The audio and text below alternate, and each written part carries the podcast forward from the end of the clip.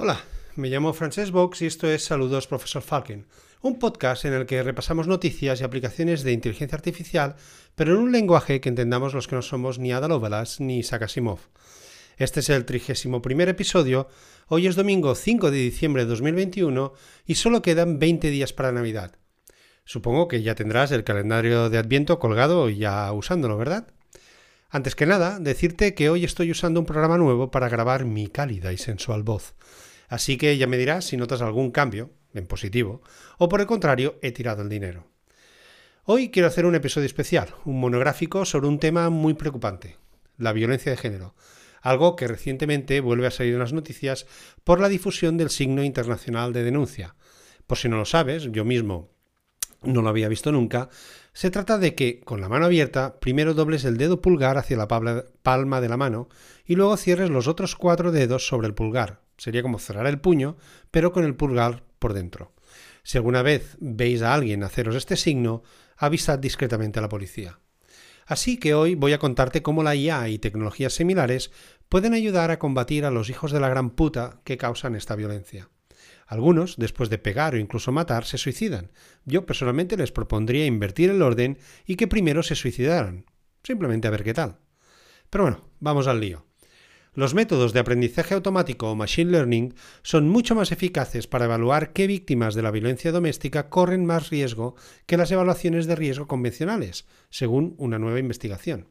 El Center for Economic Performance, CEP, ha realizado un estudio que revela que de las llamadas por maltrato doméstico que recibe la policía, más de una de cada diez, el 11,8% para ser exactos, volverá a llamar en el plazo de un año por una agresión violencia repetida. Las fuerzas policiales tienen que evaluar el riesgo de que las víctimas de maltrato doméstico vuelvan a ser objeto de una agresión, con el fin de mantener a las víctimas a salvo y prevenir futuros actos de violencia. En la actualidad esto se hace mediante una serie de preguntas estandarizadas. Sin embargo, los investigadores del CEP han encontrado una forma de predecir con mayor exactitud la repetición de las agresiones, con lo que la policía tiene más posibilidades de evitar daños graves. Algo así como la película de Minority Report con Tom Cruise, donde detenían a los criminales porque habían predicho el crimen antes de que ocurriera.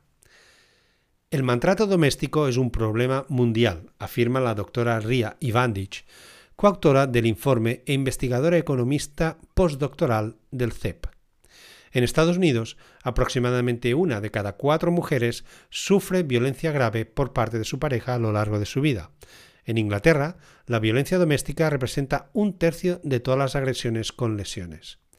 Hemos comprobado que los sistemas de aprendizaje automático que analizan la información existente incluyendo los antecedentes penales, las llamadas a la policía y los incidentes de violencia denunciados, pueden identificar el riesgo de repetición de incidentes con mayor precisión que los actuales cuestionarios estandarizados que utilizan las fuerzas policiales, aseguran los expertos. Esto es vital, ya que un reciente informe revela que la inspección está preocupada porque la policía es a veces demasiado lenta en llegar a los incidentes de abuso doméstico y que hubo retrasos en la respuesta a los casos en más de una cuarta, de una cuarta parte de los mismos.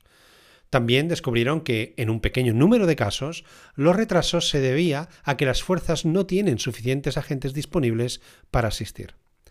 Los investigadores han analizado más de 165.000 llamadas sobre maltrato doméstico realizadas a la policía de Greater Manchester entre abril de 2014 y julio de 2018.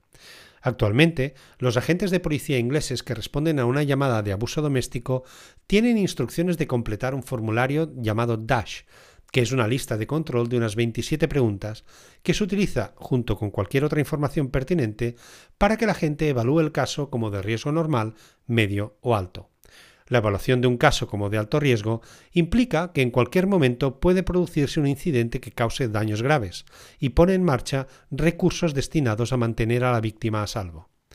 Los investigadores descubrieron que de 16.203 casos de maltrato doméstico entre dos personas, se repitieron 1.702 agresiones en situaciones que el sistema DASH no había clasificado como de alto riesgo, lo que supone una tasa de predicción negativa, o sea, que la cagaron, del 11,5%. Aplicando el Machine Learning a la información de Dash, esta tasa de predicción negativa podría reducirse hasta el 7%. Y sustituyendo los datos de Dash por otra información existente sobre las dos personas implicadas, como condenas penales, incidentes de violencia o el número de llamadas realizadas a la policía por maltrato doméstico, el sistema de aprendizaje automático podría ser aún más preciso, con una tasa de predicción negativa tan baja como el 6,1%. Esto significa que, si bien el sistema falló en la previsión de 468 agresiones, predijo correctamente hasta 1.234 agresiones repetidas que se pasaron por alto con el sistema tradicional. Los investigadores sugieren que su trabajo podría aún mejorar la respuesta policial a las llamadas por maltrato doméstico. Los datos de Dash solo están disponibles después de que un agente haya aparecido en el lugar de los hechos. Es un cuestionario que rellenan después de atender a la víctima pero la información sobre los antecedentes penales de alguien está disponible en cuanto entra la llamada y el gestor de la misma ha identificado a las partes implicadas. Esto significa que se podría hacer una predicción inicial de reincidencia violenta mientras la persona que llama está todavía en línea.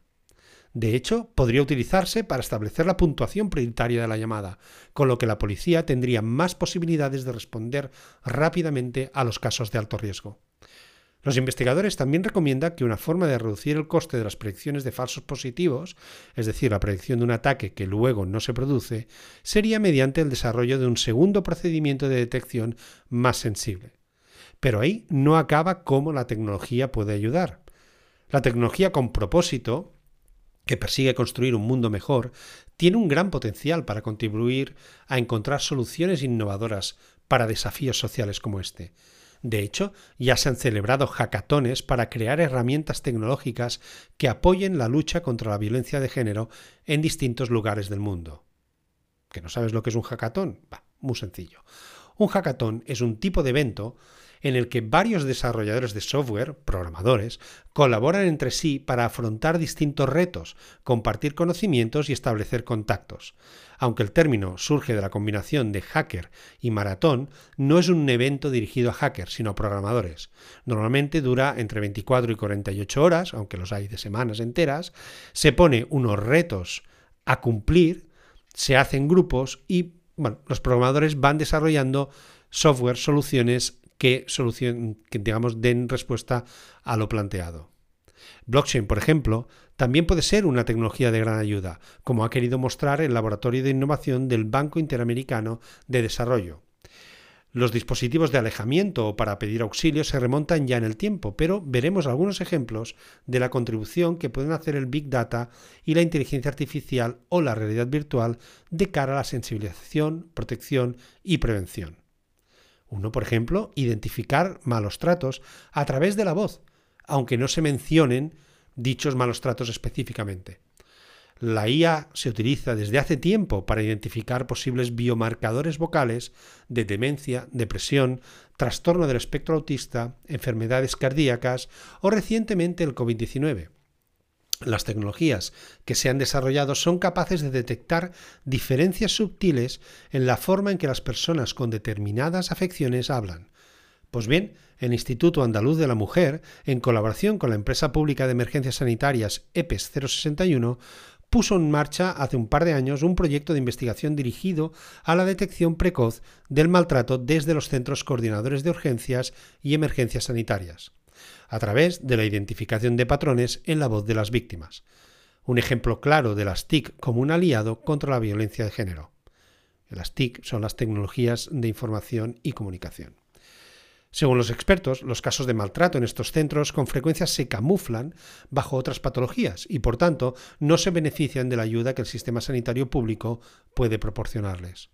Un software pionero en el mundo trata de identificar la existencia de los malos tratos a través de la voz, con variables como pausas, silencios, suspiros, una respiración distinta o palabras coincidentes, cuando las víctimas no son capaces de hablar de ellos. Otro ejemplo sería el uso de la realidad virtual, que ya tiene múltiples aplicaciones en salud. También tiene potencial para la rehabilitación social. Hace tiempo que se explora su valor para la concienciación social o medioambiental porque sirve para explicar las cosas de una manera inmersiva, es decir, más visceral, la neurocientífica Mavi Sánchez Vives considera la realidad virtual una herramienta muy útil para contribuir a cambios en la conducta. De hecho, se ha probado su utilidad para tratar dependencias y la Universidad de Houston, por ejemplo, tiene en marcha un proyecto de realidad virtual para toxicómanos. Según ella, según la científica Mavi Sánchez Vives, nuestro cuerpo virtual influye en cómo percibimos el mundo exterior. No es lo mismo hacerlo desde el cuerpo de un niño o desde el alguien de otro sexo o raza. Ponerse en lugar del otro como terapia. Desde la startup Virtual Bodyworks, de la que es fundadora, están investigando, junto con el Departamento de Justicia de la Generalitat de Cataluña, el uso de la realidad virtual como una herramienta integrada más para la rehabilitación de maltratadores en la lucha contra la violencia de género. En los entornos de realidad virtual, los agresores asumen su propia realidad desde la perspectiva de la víctima.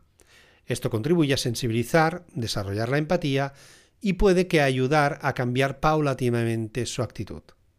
En definitiva, la gravedad del problema requiere luchar todos los días contra él y también de iniciativas innovadoras y un enfoque multisectorial que incluya a las TIC como un aliado contra la violencia de género.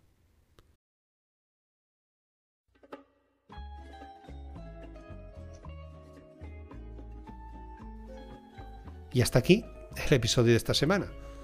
Espero que te haya gustado, aunque sea de un tema sensible, y que ahora sepas algo que no sabías cuando empezaste a oírlo. Nada más, nos vemos la próxima semana, donde hablaré de más cosas interesantes, espero, del mundo de la inteligencia artificial. Y sobre todo, no os olvidéis de ser felices, algo que los robots no pueden hacer por mucha inteligencia que tengan, al menos de momento.